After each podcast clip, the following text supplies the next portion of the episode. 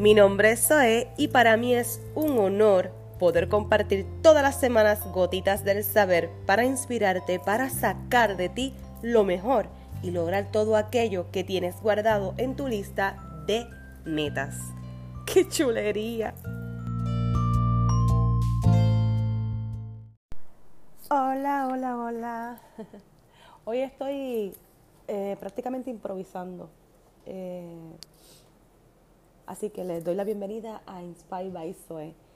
Dios mío, qué difícil se me está haciendo grabar, qué difícil se me está haciendo muchas cosas. Admiro a todas esas mujeres que son, que están en estos medios, que, hacen un podcast este, fascinante, así que las admiro mucho.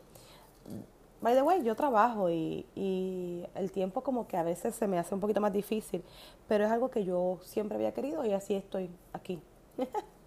así que estaré con ustedes cada vez que, ¿verdad? Sea posible. Hoy les voy a hablar un poquito de una situación que yo viví, porque yo no sé si yo le había comentado, yo doy catequesis. Eh, y entonces yo trabajo con un grupo de jóvenes y que son como de 15 años. Están en una pura adolescencia. y, y estuve en un tema que en realidad es preocupante, más cuando viene ¿verdad? de jóvenes yo tengo adolescente y, ya joven adulto. Mi hijo ya es un hombre adulto, 22 años. Tengo a mi hija que tiene 17 años, así que eh, tengo de los dos. Pero estos jóvenes que yo estoy dándole clases de catequesis, pues vinieron con un tema que tal vez, o sea, yo sí sé, pero pero para mí fue como frustrante, como que triste, como que fueron muchas emociones. Eh, una lluvia de emociones, pero no muy buenas, así que este, sentí muchas cosas en mí y yo por eso hoy quise hablar sobre el tema y es la depresión en jóvenes. ¡Wow! Dios mío, yo, yo tuve que, que hablar con ellos, tumbar la clase que ya yo había este, preparado para entonces hablar sobre el tema y escuché tantas y tantas cosas que yo quedé fría. Es triste ver que hayan tantas situaciones y, siento como que, como que, Dios mío, estoy ajena, no estoy ajena y estoy ajena. ¿Qué puedo hacer yo para entonces ayudar a, estas, a estos jóvenes? Porque realmente es triste ver cómo estos jóvenes caen en depresiones, cómo se lastiman ellos mismos, cómo, cómo en, qué, en qué momento, por qué, o sea, tuve la, la, oportunidad de, poder hablar con ellos y, y fue a la misma vez gratificante porque pude aclarar muchas cosas entre a ellos, ¿verdad? Creo que hice bien, espero haberlo hecho bien. Eh, muchos se abrieron conmigo, muchos se quedaron luego que se acabó la clase, pues entonces que se terminó el tiempo, como, ¿verdad? Es una hora, a veces estoy una hora y media con ellos. Pues estuve un buen tiempo hablando con algunos de ellos y, se abrieron conmigo y le doy gracias a Dios por eso, porque tuve la oportunidad de, de hablar. Pero hablé con el grupo como tal y entonces yo le traje a ellos mi experiencia en un momento dado de mi vida que para mí fue paralizante. Yo, yo, yo llegué a, ¿cómo les puedo decir? Llegué a, a padecer de depresión y de ataques de pánico donde, como yo creo que yo se lo he dicho muchas veces, paralizó mi vida totalmente. Eh, estuve dos semanas, dos, dos semanas que perdí. wow, bien brutal. Ahora lo pienso y digo, perdí dos semanas de mi vida. Eh, tirada en una cama donde mi esposo y mi mamá no sabían ya ni qué hacer conmigo. Fue bien triste porque yo nunca había, nunca había sentido algo así y, frustrante. Hubo un momento dado que estaba en mi casa, fue un sábado, me levanté, pensé que estaba todo bien, pensé que todo iba de viento en popa y de momento, fracatán. Empezó a darme algo en el pecho y le digo a mi esposo, me siento mal, siento que me voy a morir, siento que me falta el aire. Y entonces después de ese momento que me dio ese ataque de pánico, luego supe que era un ataque de pánico, después de ese momento ahí caí en la cama, me fui para la cama porque sentía que me iba a morir. Y entonces no me, me levantaba más que obviamente a bañarme, eh, no comía. Eh, eh, mi mamá se mudó para mi casa inmediatamente porque mi esposo no sabía ni qué hacer. Este, y yo soy la fuerte de casa. Bueno, eso creíamos. Así que entonces ahí es donde, donde comienza este horror. Eh, yo me, me consumí y mi mamá me, me hacía los platos favoritos míos trataba de meterme un bocado y cuando de momento me daba esa náusea, empezaba a llorar y decía, no quiero comer, no puedo comer. No era que no quería, era que no podía, no bajaba nada por la garganta. Y fue tan horrible toda esa experiencia que, que a mi edad, este, Dios mío, no sé, no sé cómo, cómo pensar en estos jóvenes que en su mente le pase tantas cosas en tan corta edad yo me frustro de verdad y me siento con la obligación de, ayudarlos y de, y de dar la milla extra y le pido a Dios que me encamine porque voy pompeada para en las clases este, siempre tener un tiempo para hablar sobre eso, eh, ayudar a estos niños, a estos jóvenes que realmente necesitan tanto que los escuchemos. Yo creo que, yo sé que la, el ajoro de vida de nosotros los papás, el ajoro de vida de todo de cada ser humano, porque pues el mundo se ha, se ha hecho de esta manera. Eh, el, que estemos ahorrado trabajando mucho, llegar a la casa, cocinar o hacer lo que sea. Entonces, este, este joven quiere hablarte, pero tú espérate un momentito que estoy haciendo esto, espérate, espérate un momento que tengo que hacer esto otro. No te puedo atender ahora, chicos. ¿Tú me entiendes? Es como algo que tú dices, no, no puede ser. O sea, me incluyo porque me pasa con esta joven adolescente que tengo en mi casa, que a veces ella se para al frente y dice, oye, te estoy hablando. Y entonces yo como que hago, Dios mío, que, o sea, cómo yo puedo este, lidiar con cada una de las cosas, pero, pero sí nos pasa, o sea, esto, esto es a todo, a todo, todo padre. Entonces, estos niños están tan sedientos, estos jóvenes están tan sedientos de que escuchen, que te lo escuchen, están gritando en silencio, escúchame, no me estás atendiendo. Hay tantos factores, yo entiendo que hay muchos factores donde tenemos que trabajarlo y, y, y quedé realmente frustrada el escuchar tantas cosas fuertes y, y tristes a la vez y pero, ¿verdad? Vuelvo y repito, estamos en el proceso, estamos en el camino, yo creo que sí. Así que, pues entonces, como le estaba contando mi experiencia, pues ahí comenzó todo y, y ahí cuando mi mamá me dice eso es, si tú no, si tú no te pones las pilas, sea, si tú no, tenemos que bregar, mi mamá empezó a rezar conmigo, a orar mucho conmigo, al lado mío, este, yo no daba ni para adelante ni para atrás, era consumida, llegaba la noche y yo pasaba prácticamente todo el día, toda la noche despierta buscando aire porque sentía que me faltaba el aire. Mi esposo me entonces a esa hora, a las 2 de la mañana, mi esposo me, me agajaba, me cogía, vamos para el hospital. Allá en el hospital le encontraban todos mis signos vitales ah, en perfectas condiciones, gracias. Y decían, bueno, pues no hay nada, vamos a meterle percoceo, vamos a meterle, perdón, vistaril. y, y entonces ahí vamos, que llegaba a mi casa sedada y ya, y volvió otra vez a, a este ciclo otra vez no tuve que dejar de trabajar, no podía trabajar, estuve dos semanas en este trajín hasta que entonces decido, yo digo, no, no, no, espérate. Mi esposo me dice, tenemos que ir a un psicólogo, tenemos que trabajar esto. Y entonces ahí comienza, ahí yo comienzo a entender que yo necesitaba ayuda, pero yo no lo podía entender que yo necesitara ayuda. Yo decía, tal vez es el corazón, tal vez que me está fallando el corazón y me están diciendo que son ataques de pánico y son taquicardias que me están dando. Entonces me daban medicamentos para la taquicardia, hello, no había nada. Llegué a ir a un cardiólogo que, que de verdad que lo conocí por medio de, de una gran amiga. Eh, ese cardiólogo, además de ser un buen cristiano, me ayudó muchísimo, me, me abrió los ojos y me dijo, mamá, tu corazón está súper excelente, bien, tienes un corazón envidiable. Eh, además de tener un corazón envidiable, tienes un corazón pero también muy noble y con muchas ganas de, salir hacia adelante. Y solamente te pido que busques ayuda con psicólogo y psiquiatra porque lo necesitas. Todos en algún momento lo necesitamos. Y yo lo miré y yo dije, ¿es en serio? Entonces ahí empieza a, volcarse en mí este, este sentimiento de que, ok, y entonces si es emocional, ¿dónde está mi fe? ¿Dónde dejé mi fe?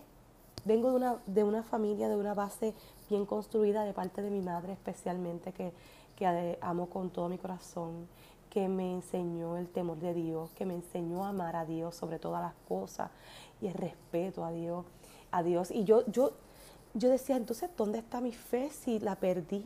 ¿Cómo, yo la, agarro otra vez? ¿Cómo yo la, obtengo otra vez? Y entonces empieza todo esto y, yo digo, bueno, Diosito, estas personas que, que son psicólogos, que son psiquiatras, estudiaron, se fajaron y estudiaron muchísimo, a cuales admiro también muchísimo y les doy las gracias por existir. En estos momentos les doy las sumamente gracias y los bendigo porque tiene, te dan las herramientas para tú trabajar contigo, con misma.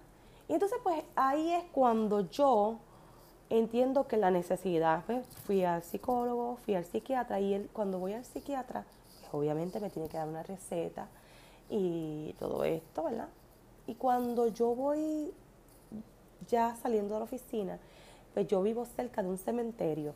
Y una de las cosas que a mí me aterran, porque todavía eso yo no lo he podido todavía, lo estoy trabajando, es el miedo a la muerte y el miedo a perder a alguien amado, a un hijo, a, un, a mi esposo, a mi madre, a mi padre. Eh, que, by the way, tengo un padre que es un hombre sabio, yo, yo, yo he aprendido muchas cosas a través de él que me ha enseñado y que amo mucho, que en, algún momento les hablaré de mi santo padre y de mi santa madre más. Pero este, en estos momentos, ¿verdad? Que les estoy hablando sobre esto, ese día yo salí de la oficina y cuando voy llegando a mi casa, pues antes de llegar a mi casa tengo que pasar por un cementerio y están enterrando a alguien.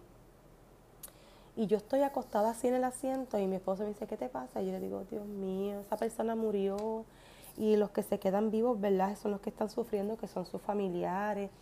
Y él me dice, pero soy, no pienses en eso, no pienses así. Y yo tenía sentimientos de tristeza por esa persona, pero también tenía como coraje porque yo decía, estaba muy fuerte, pero estaba muy débil en esos momentos. Ahora puedo las cosas de otra manera, gracias a Dios. Y entonces cuando llego ya justo casi en mi casa, porque yo tengo una farmacia bien cerca de mi casa, eh, me bajo y voy yo a la farmacia que no había salido por dos semanas. O sea, yo fui al psiquiatra, vi la luz como yo digo, porque yo no quería salir ni siquiera al balcón de mi casa.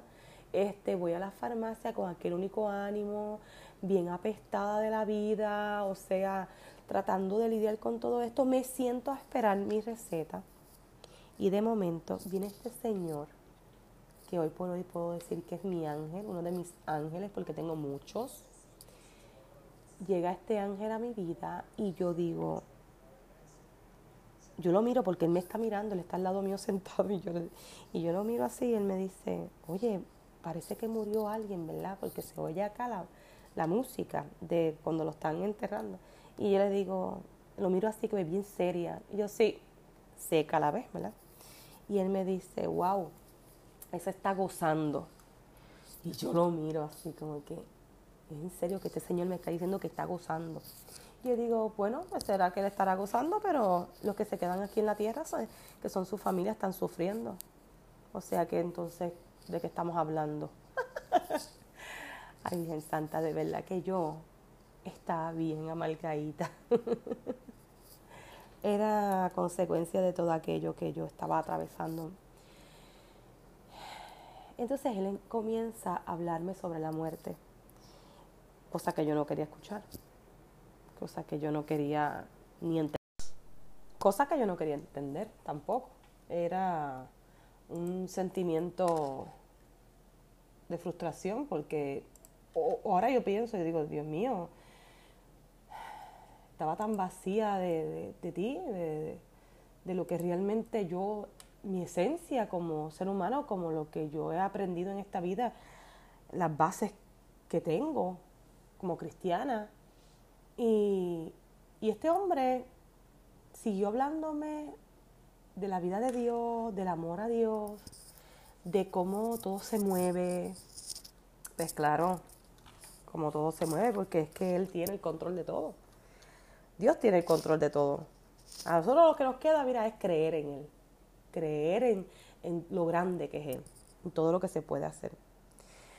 Pues entonces ahí, Él siguió hablándome, hablándome. Cuando me llaman para recoger la receta, yo me pongo de pie, pero en ese mismo momento, ese preciso momento, yo no sé, o sea, sé, Dios, Dios me iluminó la mente porque me dice, yo, yo, mi mente dice, oye, eso es, este Señor te está hablando por medio de Dios, porque, porque qué casualidad que yo salgo de la, del psiquiatra, salgo de la, de, de, este, paso por el cementerio, hago el comentario a mi esposo, o sea,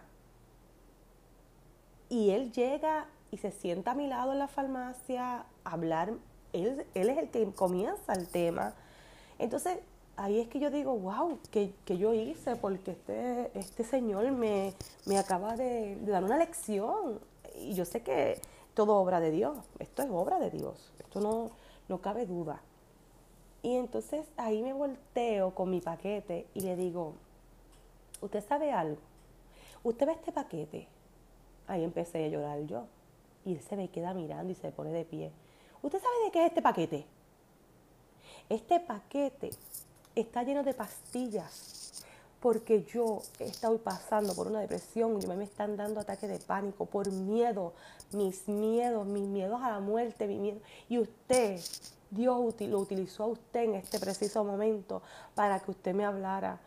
Y que nosotros a veces no nos damos cuenta de todo lo que Él está haciendo a cada minuto de nuestras vidas. Le doy las gracias porque fue un buen instrumento de Dios y Él me miró, me abrazó. Yo lloraba sin cesar, sin conocerlo, permití que me abrazara. Me, preguntó, ¿puedo orar por ti en estos momentos? Y yo, sin pensarlo, le dije que sí, en medio de la farmacia, ¿ok? y lo hizo, oró por mí. Aquello fue muchos, muchas emociones hermosas que sentí en aquel momento, sentí la presencia, yo la sentí cuando él oraba por mí. Y entonces ahí es cuando él viene y me dice, te invito al círculo de oración. Eso hacen, si no me equivoco, tres años. Ese ángel llegó a mi vida y todavía hoy yo le digo, él es un señor mayor, Mariano, yo lo amo. Yo digo, este viejito es mi novio. Y le doy gracias a Dios por haberme puesto ese hombre, ese ser tan sabio, tan espiritual y que me, me hablara y me sacudiera. O sea, y sé que todo fue la voluntad de Dios porque así es. Nosotros vivimos unos momentos bien difíciles de nuestras vidas a veces que, que no nos damos cuenta, queremos vivir el, el, pasado mañana, ¿sabes? No ha llegado, pero ya lo queremos vivir. Y sí, nosotros tenemos que planificarnos, tenemos que hacer muchas cosas y empezar a, acomodar nuestras vidas, acomodarnos, ¿verdad? Entonces, pero no nos damos cuenta que cada día trae su propio afán y que tenemos que vivir el día y permitirnos que lleguen esas bendiciones a nuestras vidas. Y yo estaba tan ciega y ahora todos los días cuando yo oro, yo digo, Señor, permíteme ver porque estamos ciegos. Y le pido a Dios, permíteme ver.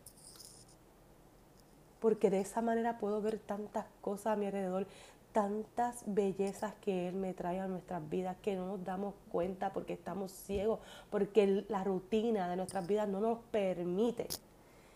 Y doy fe de eso. Este, hoy puedo hacer una, una oración y alabar a mi Dios y con mucha muchas ganas, con muchas ansias y lo alabo y, lo bendigo, lo glorifico, no me importa dónde esté, si lo tengo que hacer mil veces lo hago. Estoy agradecida por cada ángel que ha puesto en mi vida.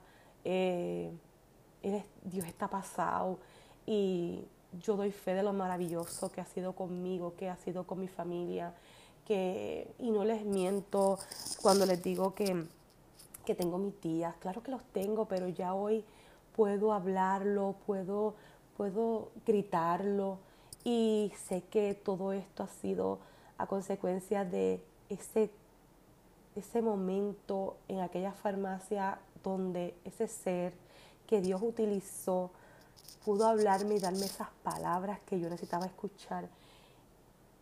Y hoy por hoy es mi viejito chulo, yo lo amo, él es mi novio y, y tengo mucha gente a mi alrededor ahora que participamos de, los círculos de oración donde invocamos al Espíritu Santo, donde nos hacemos presentes. Entonces, todo esto que yo les estoy contando hoy a ustedes se los conté a los jóvenes. Ellos se quedaron como que perplejos. Entonces, mí sí, sí le dieron ataques de pánico, wow, bendito. E, era como que me miraban con pena y a la misma vez con asombro. Entonces, pues lo hice, creo que también por mí, porque necesitaba sacarlo, necesitaba que estos jóvenes vieran que, que solo Dios, el amor de Dios es tan grande hacia nosotros que, que si tú le pides con fe, que si tú Oye, yo, yo, venía pidiéndole a Dios, Señor, dame, esa fe para atrás, yo la necesito, perdóname. Yo le pedí perdón tantas veces a Dios porque mi fe estaba tan ¿cómo es? quebrantada, discúlpeme. Y entonces este, yo decía, Dios mío, devuélvemela, yo sé que soy yo, pero yo necesito tener esa fe nuevamente en mi vida porque yo sé lo grande que eres y has hecho maravillas en mí y, sanaste a mi hijo, lo protegiste, porque pasamos por dificultades y situaciones tan difíciles y, eh, y tú lo lograste, ¿sabes? Tú, tú hiciste maravillas en mi hijo, me lo sanaste y yo todavía estoy perdiendo mi fe, perdóname Señor. Entonces, yo todo eso no les miento, o sea, les mentiría si les digo, oye, en aquel momento ya se me quitó todo. No, no, no, no, no, no, no, no, no, no. Esto fue un proceso. Acuérdense que luego de la tormenta, ¿verdad? De la calma. Nosotros tenemos que estar bien conscientes de que a, raíz de situaciones bien difíciles, eh, donde nos montamos en aquel avión, donde nos montamos en aquel avión con aquella con aquellas turbulencias y aquel, aquel horrible malos pensamientos o, miedos, eh, no nos damos cuenta que tenemos el mejor piloto de este mundo, que es a Dios que nos puede sanar, que nos puede proteger. Así que algo sí les tengo que decir de todo esto. La mente es tan poderosa y puede tanto con nosotros. Nos estanca, nos estanca de tal manera que nosotros no nos damos cuenta, wow, cómo es de poderosa la mente. Así que esto, de esto vamos a estar hablando mucho. Yo me, quiero dedicar a otros temas, pero quiero dar hincapié a todo lo que yo viví, a todo lo que yo pasé. Este, tanto en mi fe, tanto en esa mente cachambrosa que se nos meten cositas que pues que no son buenas porque pues realmente pues es bien poderosa la mente y yo sé que que ustedes saben que yo sé que ahí detrás de todo esto de, de, esto, pues tengo mucha gente que me, está, que me puede escuchar en algún momento y, y identificarse con lo que yo he vivido. Y pues por esa razón me siento como que es mi, mi deber como ser humano eh, contarle mi, lo que yo viví. Y, y a la vez, este, después de haber leído tanto, porque después de eso compré hasta libros de, de situaciones de, la mente, de, la, de cómo podemos sacar, hacer ese switch, de sacarle este, esas cosas negativas que hay en nosotros que, hacen que, que nos cause esos ataques de pánico. Así que entiendo yo que así va a ser. Eh, yo como siempre les digo, yo siempre pienso que tenemos, tenemos nuestros días, así que yo creo que que es momento de abrirnos y de hablar de aquello que nos ha hecho sufrir, de aquello que nos ha dolido muchísimo, de aquello que, que, que nos ha afectado. O sea, somos seres humanos. Perfectamente imperfectos. Somos, somos perfectamente imperfectos, pero somos creados por aquel maravilloso ser que es Dios. Así que, ¿qué más podemos pedir?